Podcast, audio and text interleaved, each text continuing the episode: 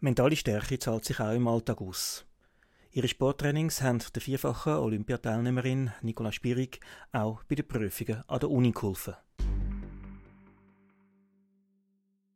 Die Arbeit bezüglich mentaler Stärke, die ich im Sportbereich gemacht habe, hat mir auch extrem viel im Alltag gebracht. Ich treffe immer wieder auf Situationen im Alltag, wo ich quasi genau das kann anwenden kann, was ich im Sport gelernt habe. Und das hat schon im Studium angefangen. Ich habe ein äh, U-Studium gemacht, währenddem ich auch gleichzeitig Spitzensport gemacht habe. Und wir sind dann, ich habe noch im Litzsystem studiert, also wir hatten eine riesige Zwischenprüfung und eine extrem große Schlussprüfung.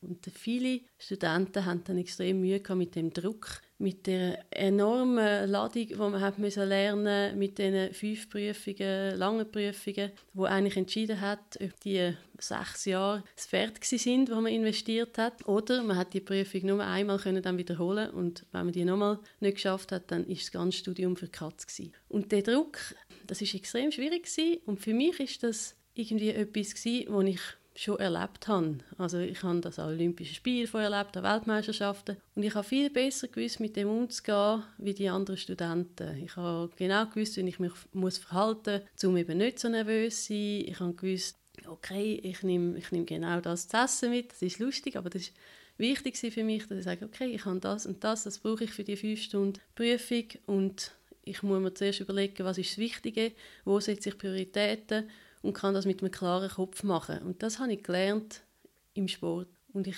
bin bei vielen Situationen, ob es auch mit den Kindern äh, im Alltag ist oder ähm, bei Sponsoren-Events oder irgendwelchen sonstigen ähm, Situationen, wo ich zurückgreife auf das, was ich im Sport gelernt habe. Wie löse ich das Problem? Wie gehe ich dann an?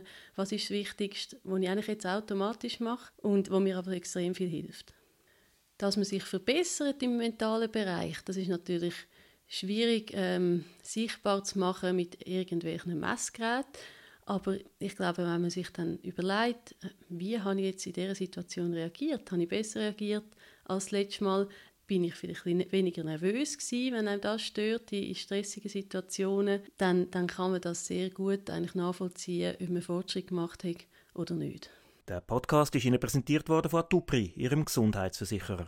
www.atupri.ch und hören Sie in der nächsten Episode, welche Bedeutung Grenzen für Nicola Spierig haben.